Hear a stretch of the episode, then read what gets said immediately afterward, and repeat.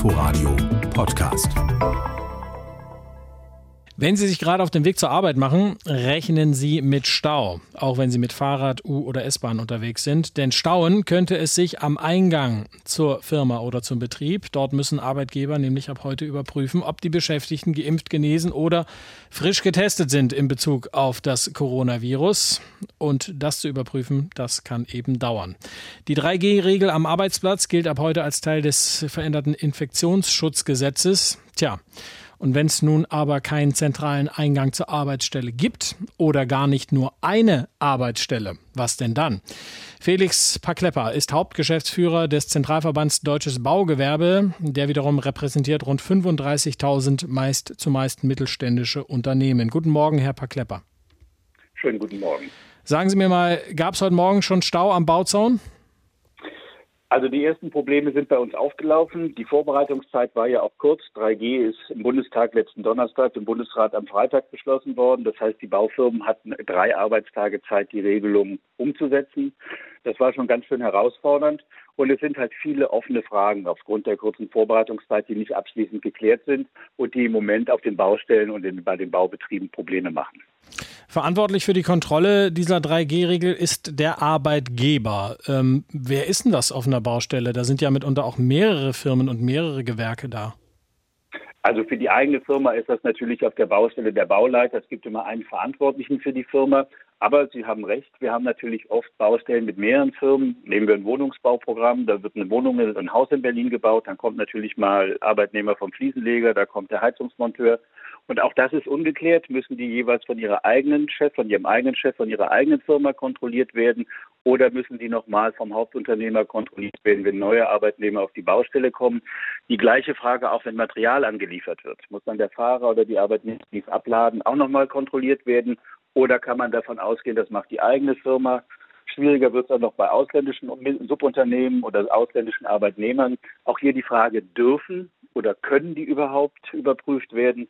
All das sind Fragen, die natürlich in der kurzen Vorbereitungszeit seit der Verabschiedung im Bundestag letzte Woche nicht vernünftig geklärt worden sind. Mhm. Und wenn dann äh, tatsächlich ähm, kontrolliert wurde, sprich der Impf- oder Genesenen-Status ähm, gecheckt wurde, der kann ja auch hinterlegt werden. Das Problem sind ja die Tests. Auf Baustellen beginnt die Arbeit relativ früh. Wie machen das äh, die Mitarbeiter in den Unternehmen? Also normalerweise wird bei den meisten Baustellen um 6 Uhr morgens angefangen. Die Testzentren haben natürlich vorher nicht auf. In den Gemeinden oder in den Städten, auch natürlich in Berlin, kann man sich am Abend vorher problemlos testen lassen. Nach der Arbeit auf dem Weg nach Hause, im Testzentrum oder in der Apotheke, das geht. Aber wir haben natürlich auch viele Baustellen im ländlichen Bereich, an Bahnstrecken oder an Autobahnen, wo die Arbeitnehmer teilweise auch in mobilen Wohnheimen untergebracht sind. Und da ist weit und breit keine Apotheke oder kein Testzentrum. Also da ist die Testinfrastruktur absolut unzureichend. Und das stellt uns natürlich wirklich vor große Probleme. Entweder müssen die Arbeitnehmer nachmittags schon aufhören und dann nochmal 30 Kilometer zum nächsten Testzentrum fahren. Der Test reicht ja, wenn er 24 Stunden vorher gemacht wurde, aber das müssen sie dann jeden Nachmittag machen. Hm. Also da brauchen wir sicherlich, ähm, in den nächsten Wochen müssen wir Erfahrungen sammeln und dann auch mit der Politik sprechen und gucken, wie man das tatsächlich praktikabel machen kann, ohne großen Unfrieden in die Betriebe zu bringen. Könnten die Unternehmen ihren Angestellten da nicht irgendwie entgegenkommen? Also gemeinschaftliche Tests organisieren, irgendwie am Vorabend oder sowas? Das wird man sicherlich machen. Dann muss man natürlich auch schauen, wenn man gemeinsam testet mit Schnelltests. Man kann ja auch einzelne Arbeitnehmer ausbilden, die die Tests abnehmen können. Aber das war natürlich mit drei Tagen Vorbereitungszeit wirklich sehr, sehr knapp.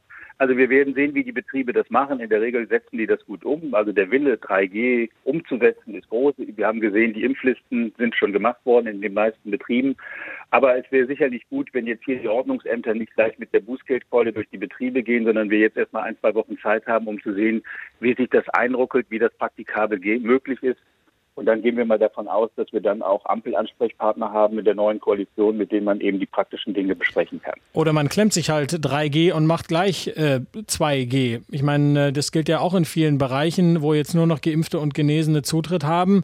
Würde das Ihrer Branche helfen?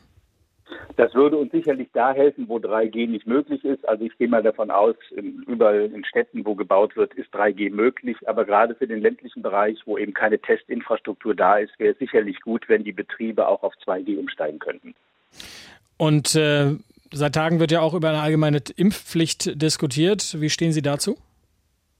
Also wir haben uns die Zahlen in der Baubranche angeguckt. Die Leute arbeiten bei uns eben mehr draußen im Freien. Wir haben eine deutlich geringere Infektionsquote als im Branchendurchschnitt. Also bei den Arbeitnehmern in Deutschland zwischen 20 und 65 liegt die Infektionsquote bei 4,4 Prozent, bei Leuten wie Ihnen und mir, die im Büro arbeiten, bei knapp 10 und bei den Bauleuten bei knapp 3. Das heißt also, die Infektionsquote ist bei uns deutlich geringer, so dass wir jetzt hier keinen großen Druck in der Impffrage haben. Aber ich gehe davon aus, so wie die Infektionszahlen wieder nach oben gehen, dass man gerade in vielen kritischen Branchen, Pflege, Krankenhaus, hm. gar nicht anders kann, als wirklich jetzt ernsthaft über eine Impfpflicht zu sprechen. Also 2G würde Ihnen eher helfen als eine Impfpflicht. Felix Paklepper war das Hauptgeschäftsführer des Zentralverbands Deutsches Baugewerbe. Herr Paklepper, vielen Dank für Ihre Zeit heute Morgen. Gerne. Guten Morgen. Inforadio Podcast.